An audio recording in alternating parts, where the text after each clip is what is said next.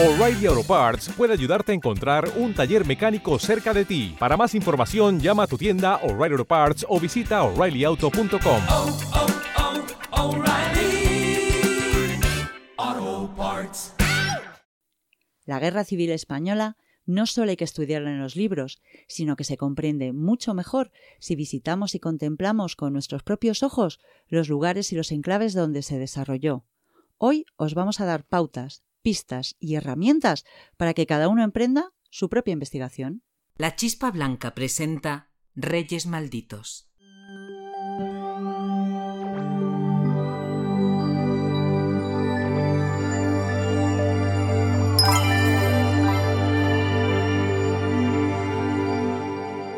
Geografía de la Guerra Civil Española y espacios de memoria. Hola y bienvenidos a este nuevo episodio de Reyes Malditos. Hola Ángel. Hola, Sonsoles. Buenos días, buenas tardes, buenas noches. Bueno, hoy os traemos un episodio que la verdad que es tan largo que os lo vamos a hacer en dos, porque hoy ya no queremos hacer un episodio de sentaditos en una silla. Hoy queremos que nuestros oyentes se animen a hacer la maleta, a hacer la mochila, lo que haga falta y se muevan a visitar los escenarios principales de la Guerra Civil Española. ¿Qué Y te parece la y- idea? sí, y los correspondientes lugares de memoria. Efectivamente. Porque vamos a mezclar ambas cosas, ¿verdad? Geografía y lugares de memoria. Más interesante todavía.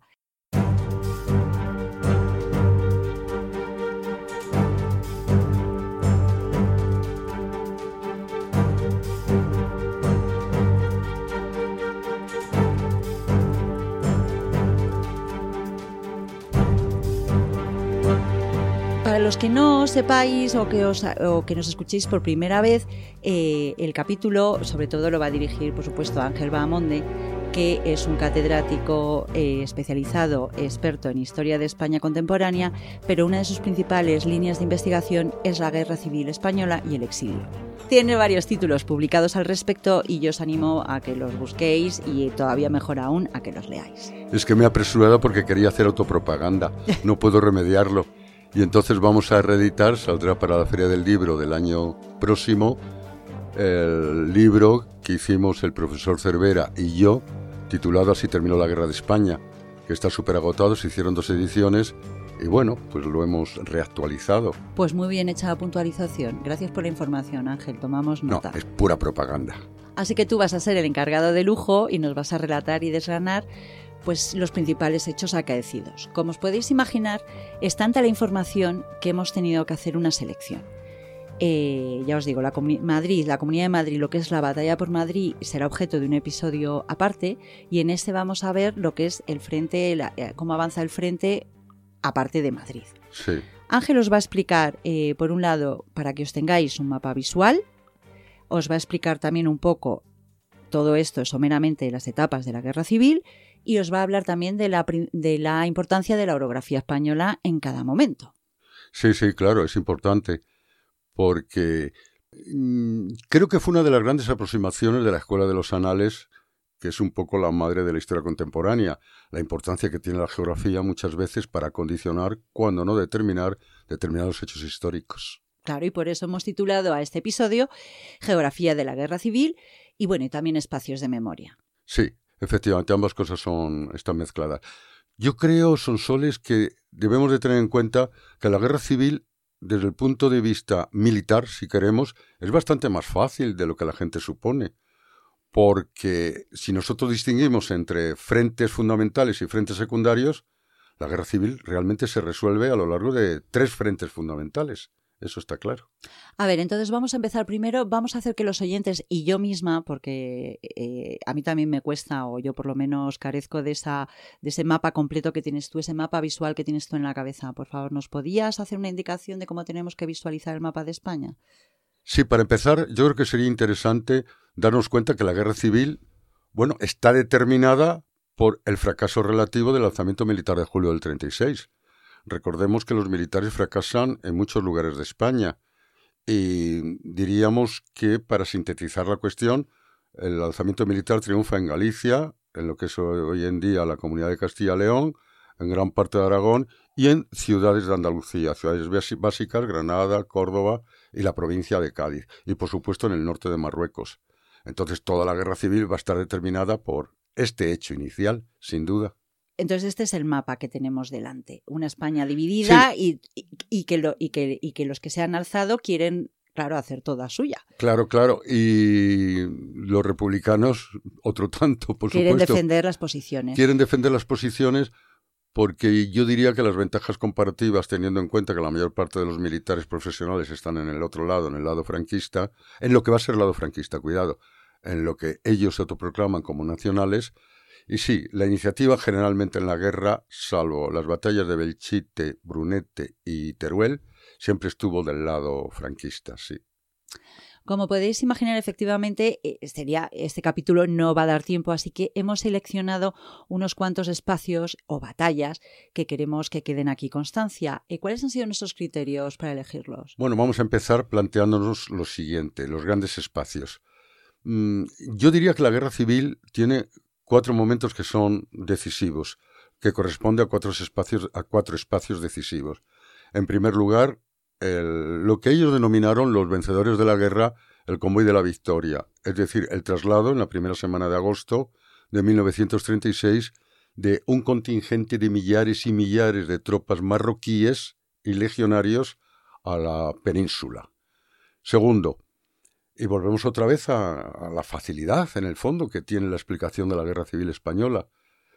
El, primer gran momento es la marcha sobre Madrid, lo que vamos a analizar en otro capítulo a la hora de plantearnos lugares de memoria, que se extiende desde el comienzo de la guerra, desde el lo que he dicho, el traslado de las tropas marroquíes a la península, hasta marzo de 1937.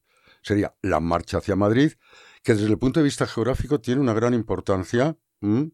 que la marcha hacia Madrid no sea directamente desde Sevilla, la capital, sino a través de Extremadura, porque convenía para las tropas sublevadas controlar enteramente la frontera portuguesa, ya que Portugal podía ser un, un buen espacio para la recepción de material alemán, eh, que va a ser decisivo a lo largo de la guerra.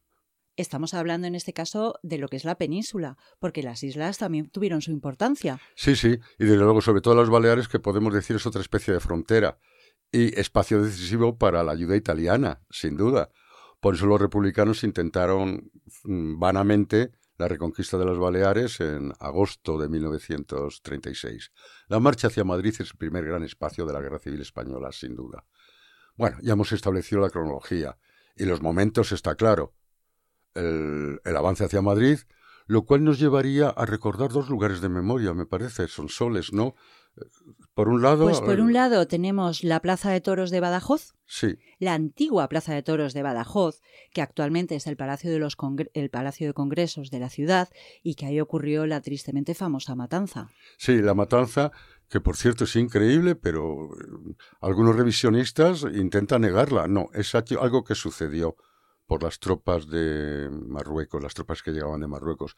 Y luego el Alcázar de Toledo, claro, que había Claro. sido ese bastión de los sublevados que había resistido la presión republicana mm, durante julio, agosto a septiembre, durante dos meses y pico, y que finalmente fue liberado el Alcázar. Aquí sí que se cabe la palabra liberar, claro. Fue liberado la- el Alcázar por las tropas de Franco, estamos hablando del 20 de finales de septiembre de 1936. Entonces aquí estos dos espacios, aunque hay muchos más, porque todo esto está plagado de campos de concentración antiguos o de búnkeres y tal, pero nosotros os vamos a ir seleccionando estos.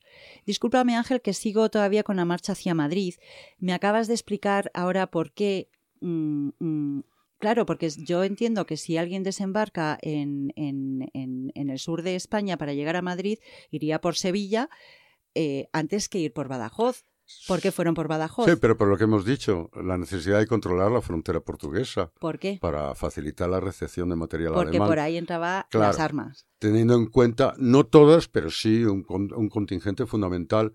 Tengamos en cuenta que el Comité de Intervención, aunque fracasó por completo, pero en teoría prohibía la llegada y la intromisión en España de potencias extranjeras en la guerra civil nuestra. Claro, si Portugal recibía material como país neutral, tenía perfecto derecho a adquirirlo en el extranjero, pero ese material iba a llegar a través de la frontera portuguesa a, a Franco. Pues es muy importante esta explicación. Sí, sí. Entonces ya hemos visto la primera etapa, que es la marcha hacia Madrid, y ahora nos metemos en la segunda, que es...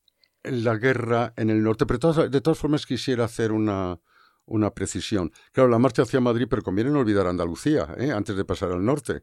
Claro, y en Andalucía tenemos lugares de memoria que yo creo que son muy importantes. Uno de ellos podía ser la, la famosa desbandada, la terrible, la dramática desbandada. La gente que huía de Málaga en febrero de 1937 ante la llegada de las tropas italianas y bueno, que fue literalmente masacrada a lo largo de la carretera. Hacia Almería, ¿no? hacia Almería, por supuesto. Y por cierto, también hay una anécdota, que es el fuerte de Carchuna, si mal no recuerdo, porque dicen que es la primera, mm, la primera acción de comandos de la historia bélica del siglo XX, cuando en el fuerte de Carchuna había un montón de presos sobre todo provenientes del norte de España, presos en manos de los franquistas. Y en una acción de comando los republicanos lograron liberar a esos, a esos presos y trasladarlos a zona republicana, en el próximo, en el muy próximo Motril, claro. Estaba muy cerca de las líneas republicanas, este fuerte, y simplemente es a título de anécdota. ¿Y se puede visitar? Sí, sí se puede visitar. Yo lo he visitado porque he pateado tanto todo esto, pero realmente Mm, si no tienes y si no sabes la historia de lo que sucedió, pues el fuerte no recuerda nada. Pero es interesante verlo. Y al lado hay algo terrible, terrible desde el punto visual, que es el mar de plástico que se extiende hasta Almería. Ya, ya, ya, que es, impresionante. Pero bueno, dejémoslo. Sí, yo este verano he estado en Almería y es impresionante. Es impresionante. No te haces una idea hasta que no lo ves. Uf, es terrible. Por cierto, aquí también os queremos decir un descubrimiento eh, de una aplicación que se llama Vestigios de la Guerra Civil. Por favor, tomar nota. Es una aplicación gratuita y, colaborativa. Nosotros no tenemos nada que ver, pero la encontramos tan práctica y tan útil en este capítulo, en este episodio, que os la queremos recomendar. Bajárosla en el teléfono y entonces él te localiza dónde estás ubicado y te dice los sitios en, en los que quedan vestigios de la guerra civil que están pegaditos a ti.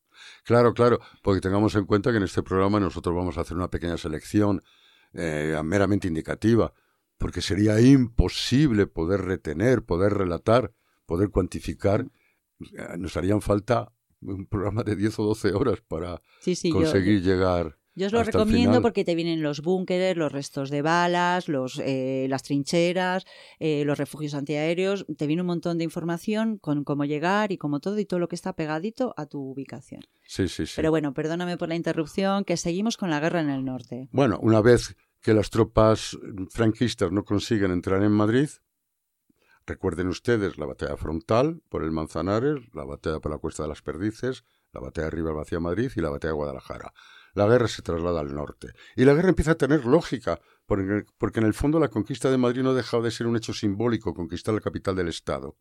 Pero la guerra adquiere un tono más moderno. Vamos a conquistar espacios económicos esenciales del enemigo, hacia el norte, es decir, hacia las provincias de Vizcaya, Santander y Asturias. ¿Qué decir de la siderurgia asturiana? Eh, sí, siderurgia asturiana y minería asturiana. ¿Y qué decir de los altos hornos de Vizcaya?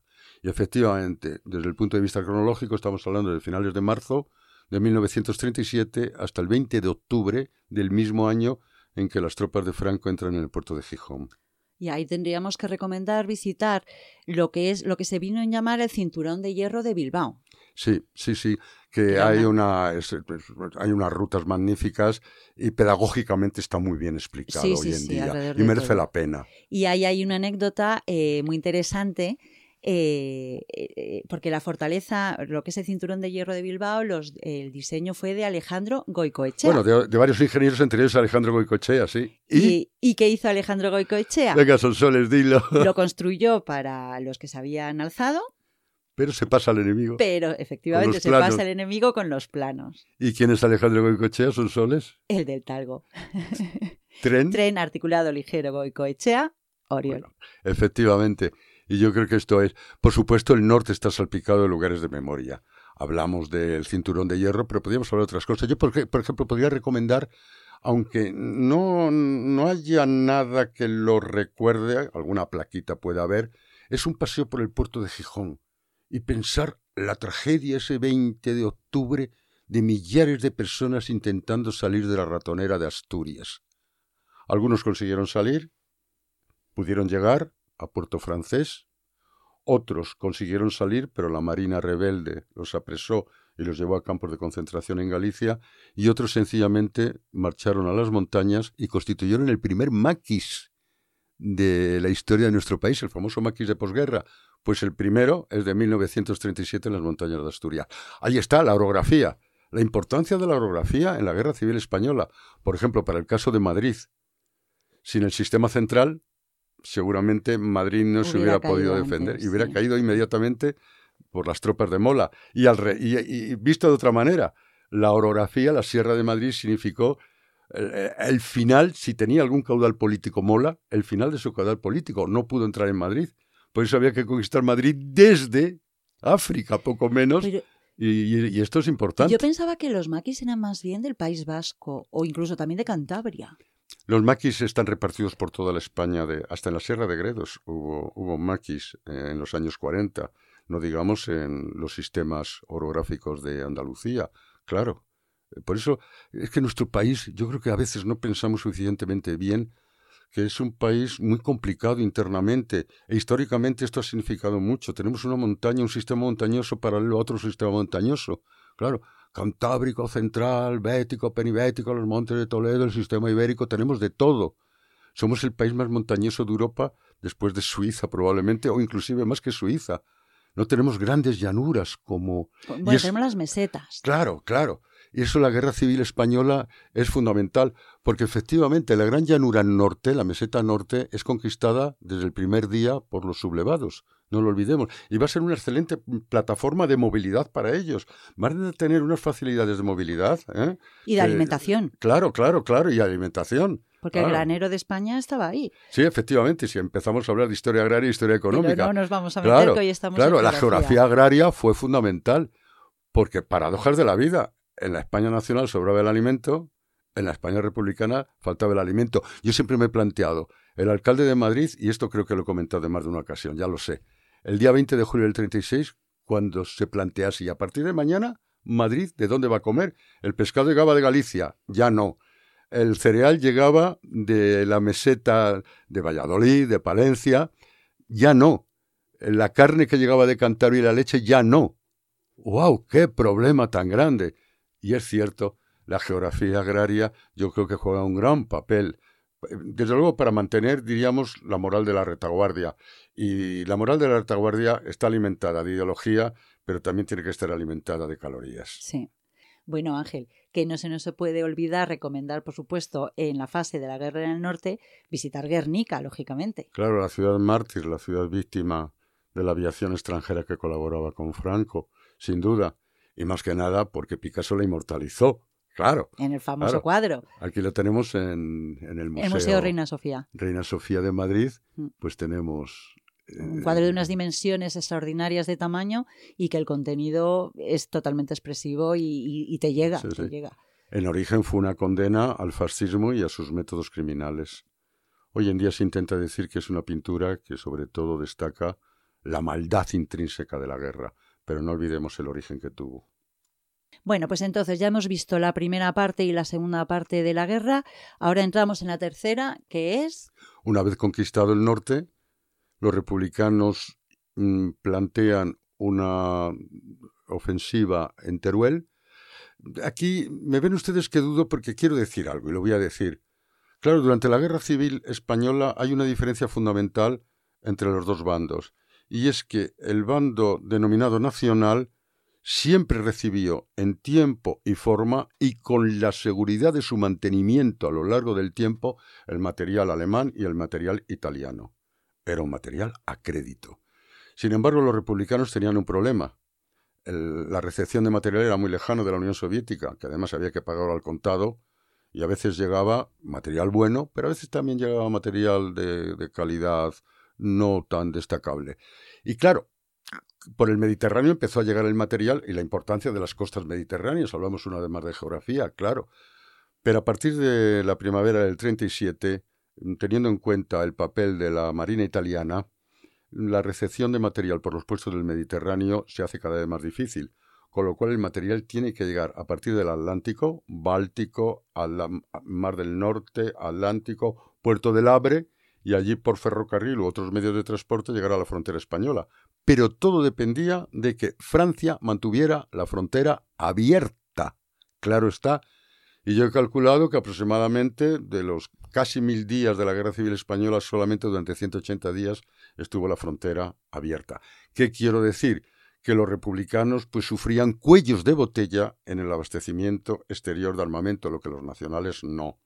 Con lo cual, los republicanos cuando tenían los recursos suficientes podían iniciar o podían plantearse una ofensiva, en suma. Teruel, estamos hablando de diciembre y enero, finales de diciembre y principios de enero de 1968. Durante algunos días la ciudad es conquistada por los republicanos, pero está muy claro, la guerra se traslada allí.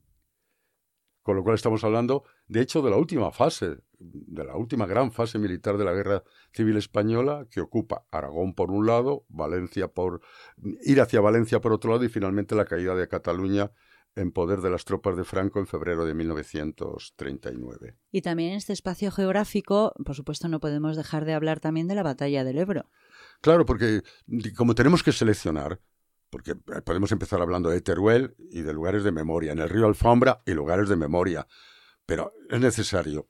¿La batalla del Ebro por qué fue tan importante? La batalla del Ebro es muy, importante porque, por un lado, significa la agonía, si queremos, el principio de la agonía de la, de la República, y por otro lado, porque la batalla del Ebro planteaba o quería plantear del lado republicano que todavía tenían una capacidad para tomar la iniciativa y se intentaba volver a unir la zona republicana que había quedado rota el Viernes Santo de 1938 cuando las tropas de Franco llegan a Vinaroz y allí colocan la bandera de España. La bandera de España, de la España nacional, es decir, la bandera bicolor, claro. Bien, y luego desde el punto de vista diplomático, era muy importante demostrar internacionalmente todavía la capacidad, no de resistencia únicamente, sino la capacidad ofensiva de la República.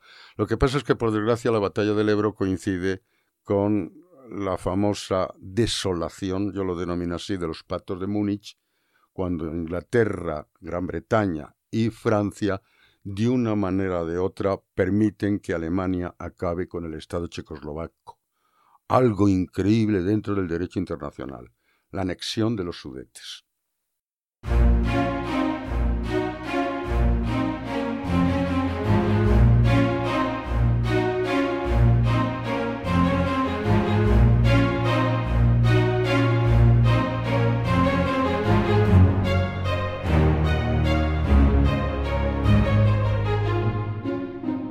Volviendo a la batalla del Ebro, entonces, eh, que estamos hablando de 30.000 muertos, 100.000 heridos y, que a lo mejor fue la, batalla decisiva de la guerra, ¿no? El resultado. Batallas decisivas lo son todas, no nos equivoquemos, pero efectivamente es la última gran batalla de la, de la Guerra Civil Española. Los que lo queráis visitar, eh, os informo que el Consorcio Memorial de los Espacios de la Batalla del Ebro eh, lo tiene muy, muy bien recogido para que se pueda visitar. Tiene cinco centros de interpretación eh, por ejemplo, uno se llama 115 días, que fue lo que duró la batalla. Centro 115 días, sí, 115, 115 días, exactamente, que fue desde el 25 de julio al 16 de noviembre de 1938. El día de Santiago empezó. Sí, otro centro de interpretación eh, que está en Vilalba del Ars, que se llama Soldados en las trincheras, que te relatan cómo era la vida en las trincheras, eh, hospitales de sangre, y luego hay varios eh, espacios acondicionados para visitar, como por ejemplo podéis encontrar en Asco el campamento del 15 Cuerpo del Ejército, o en Cáceres el Fuerte de Milet, que, o el Refugio Antiaéreo de Flix, o en Gandesa el Col del Moro. Sí, y en Gandesa también el museo, y por otro lado las ruinas de Mora del Ebro, que es un poco es un poco el belchite, digamos, de la zona. La verdad es que en este caso y sí hay que elogiar a la Generalidad de Cataluña, que fue la que tomó la iniciativa a la hora de recobrar estos lugares de memoria, en general los lugares de memoria de la Guerra Civil Española. Esta es una buena escapada, porque además también ya de camino puedes ver efectivamente Belchite. ¿Quién no ha oído hablar de el viejo Belchite? Porque ahora mismo hay dos Belchites, el nuevo y el viejo. Sí, que es de una etapa anterior, es justamente, estamos hablando de la primavera del 38, cuando se inicia la ofensiva en Aragón, efectivamente ahí tenemos las ruinas de Belchite, sí, el pueblo fantasma de Belchite, el pueblo que se dejó en ruinas como recuerdo. De hecho, cuando se dejó en ruinas como recuerdo de la Barbaria Roja, digamos que como recuerdo. Sí, en este caso fue la aviación republicana. Recuerdo de la, de la destrucción de, de, de la destrucción de la guerra, eso está muy claro. Y Belchite es muy interesante de ser visitado, sobre todo al atardecer. Claro. Es cuando- impresionante porque es sí, que ves las sí. casas como estaban en ese momento, Sí, cómo quedan las casas partidas por la mitad. Es, es- es tre- es tremendo, es real- realmente tremendo. Y luego hay otro lugar. Un momento, un momento también de Belchite. Por supuesto, hay que hablar de las psicofonías que se pueden grabar allí. Ya sabéis que a mí me gustan estos temas. Y, y- y si además de amantes de la guerra civil, nuestros, algunos de nuestros oyentes les gusta el misterio, visitar Belchite por la noche, que hay visitas turísticas especialmente preparadas.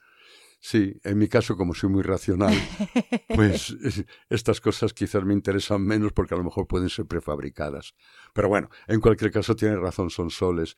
Porque es verdad, al atardecer o al anochecer, es realmente dramático el paseo por Belchite. Eso no hay ningún lugar, no, no, no hay ninguna duda, es, es así, es cierto. Y luego hay otro espacio que a mí me gusta mucho porque lo he pateado tantas veces, que es la Bolsa de Bielsa. Ay, sí. Eso hay una, hay incluso, ah, bueno, cuéntanosla y ahora cuento yo. Bueno, la bolsa de Bielsa, que es eh, precisamente con, con ocasión en la primavera del 38 de la ofensiva franquista en ambos márgenes del, del río Ebro, la que va a dar lugar al corte de la República en dos que señalábamos antes. Bueno, pues una división republicana, exactamente la división 43, que está mandada por un oficial procedente de milicias, el Esquinazau, el Sí. teniente coronel Esquinazau, que había sido taxista antes de la guerra civil y que tuvo una gran importancia en, cuando la, el, el- el intento de sublevación de Jaca de 1930, de diciembre de 1930, pero a lo que vamos, una división republicana, la 43, La queda 43. encajonada en el Valle de Bielsa.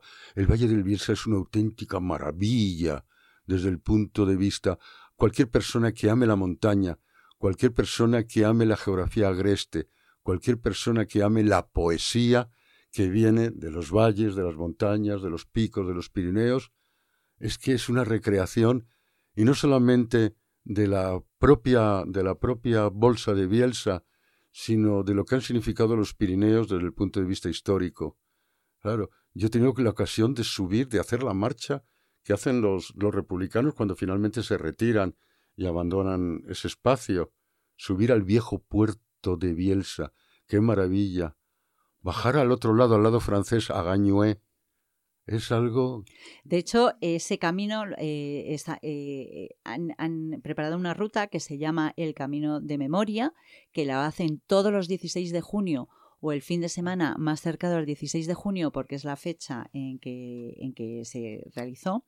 Y entonces consiste efectivamente en una extensión al puerto de al puerto Bielo de Bielsa, al al puerto, viejo. al puerto viejo, así, el puerto viejo de Bielsa, Y que sepáis que dura unos cinco horas la excursión. cinco horas porque tiene, tiene una dificultad mm, relativamente alta, no excesivamente alta, pero sí tiene dificultad.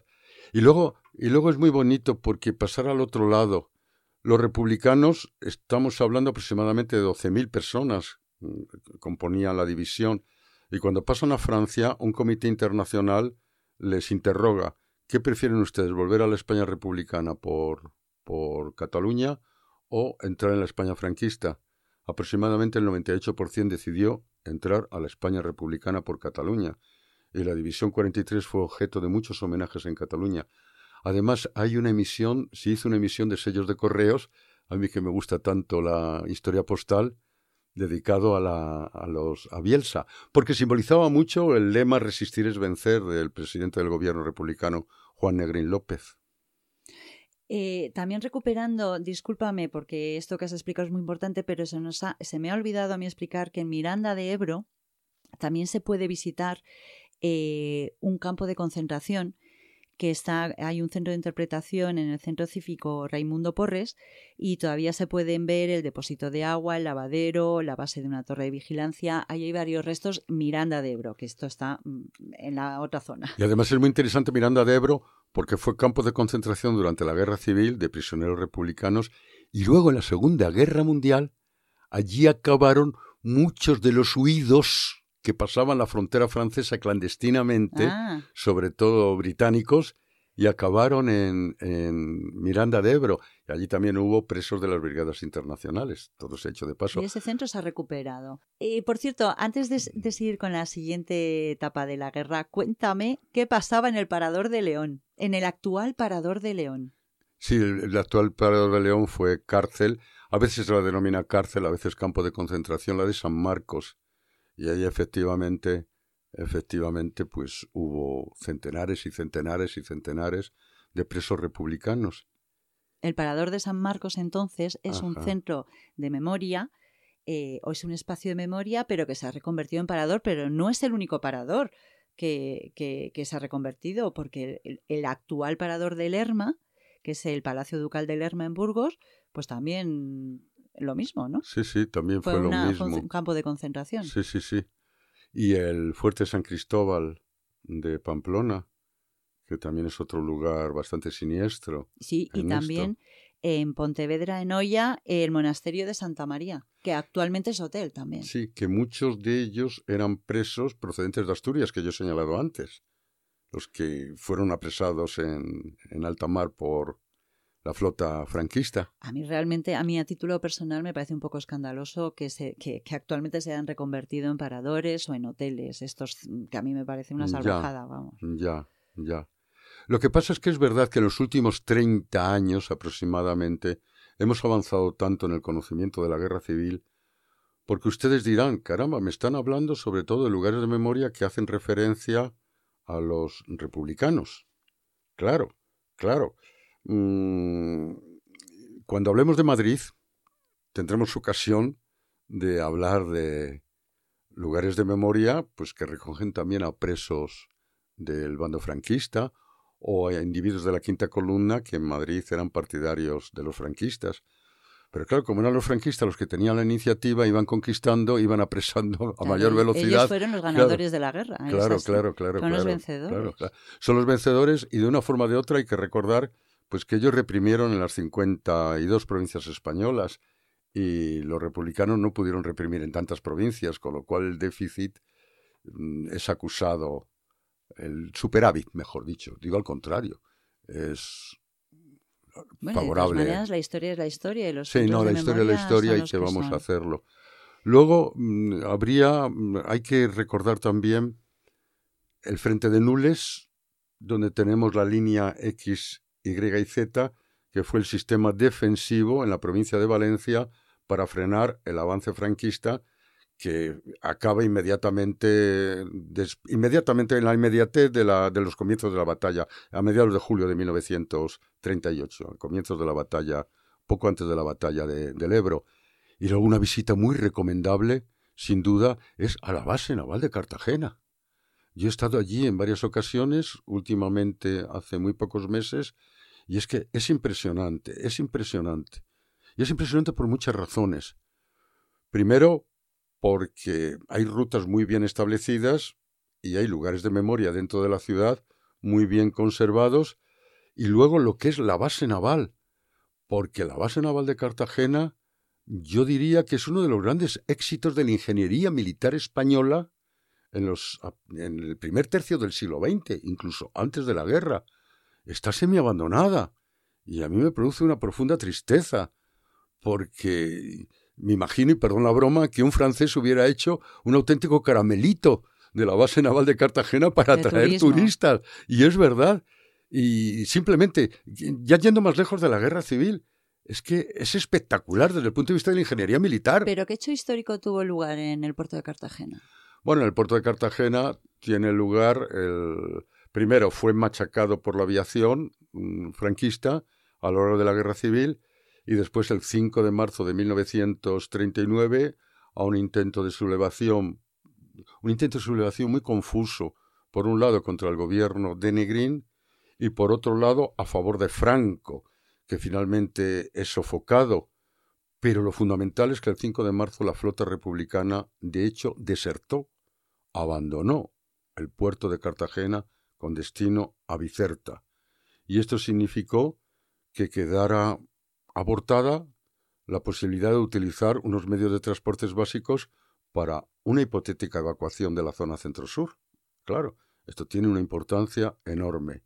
Y allí también sucedió una de las catástrofes marítimas más importantes, que es un barco franquista que intenta acercarse a la base de Cartagena y desde una de las baterías, concretamente se llamaba la batería Parajola, bueno, pues fue hundido y murieron más de mil marineros. Y estamos hablando ya del último mes de guerra. Vaya por Una Dios. muerte auténticamente inútil por la falta de perspicacia o la falta de eficacia, en este caso, de la Marina que intentó ese golpe. Ese barco era Casiolite. Era el Castillo de Olite, efectivamente, sí. Sí, sí. Y bueno, otra tragedia que ocurrió en un puerto durante la Guerra Civil fue en el puerto de Alicante. Que el- ese también hay que Sí, visitarlo. el puerto de Alicante. Primero el mercado de Alicante, sí. Alicante fue una ciudad muy bombardeada también durante la Guerra Civil, sobre todo por la aviación italiana, a partir de las bases en las Islas Baleares. Islas Baleares. Claro, por eso la importancia geográfica de las Baleares. Bueno, a lo que íbamos. El, puert- el mercado de Alicante, para empezar, que fue bombardeado a las 11 y 20 de la mañana y se recuerda con cierta, con cierta frecuencia, porque murieron más de 200 personas. Estaba abarrotado, claro, era Eran hora. civiles, no era una no, batalla. eran civiles, no tenía razón de ser. Bueno, y luego, sobre todo, una visita al puerto de Alicante, donde hay alguna placa que lo recuerda, porque piensen ustedes que en los tres últimos días de guerra, 28, 29, 30 de diciembre, de, perdón, de marzo de 1939, millares y millares de republicanos intentaron salir de España por el puerto de Alicante. Esa tragedia esperando los barcos, los barcos que no llegaban, hasta que llegaron dos barcos, el Canarias y el Vulcano, de la Marina de, de Franco. Los presos de Alicante acabaron en el campo de los almendros y claro, Mas Aup, nuestro gran novelista, lo bordó en uno de sus campos, con este título precisamente, El campo de los almendros. Pues bueno, yo creo que hemos hecho un recorrido, por supuesto, no exhaustivo, pero espero con esos oyentes os animéis a mover, a coger la mochila, a ponernos a visitar, contarnos vuestras experiencias y, y- y pasamos al siguiente capítulo. Sí, porque nosotros lo que intentábamos más que nada era esto, animar, animar. ¿eh? Y hemos hecho una selección mínima, ya lo sé, es muy minimalista, pero el intento creo que queda. Animaos. Bueno, pues hasta aquí el capítulo de hoy, que esperamos sobre todo principalmente es que cojáis la mochila y os echéis a la calle a ver la geografía de los espacios de la Guerra Civil Española. Ánimo, mucho ánimo porque merece la pena. Es una lección de historia y sobre todo es una lección viva de historia. Hemos sido quizás demasiado minimalistas, pero es que, es que eh, lo que intentábamos era sobre todo esto, transmitir, transmitir una idea, transmitir un concepto y transmitir un deseo. Venga, hay que animarse, merece la pena. No siempre hay que estar con la silla, con el culo sentado en la silla. Como estamos nosotros ahora, y por eso aprovechamos para despedirnos de todos vosotros y vosotras, y hasta la próxima que será Madrid, la segunda parte. La próxima va por Madrid, única y exclusivamente la Comunidad de Madrid y Madrid, la batalla del Jarama, la batalla del agua y lo que es todo Madrid. Así que hasta la próxima entonces. Adiós, hasta la próxima.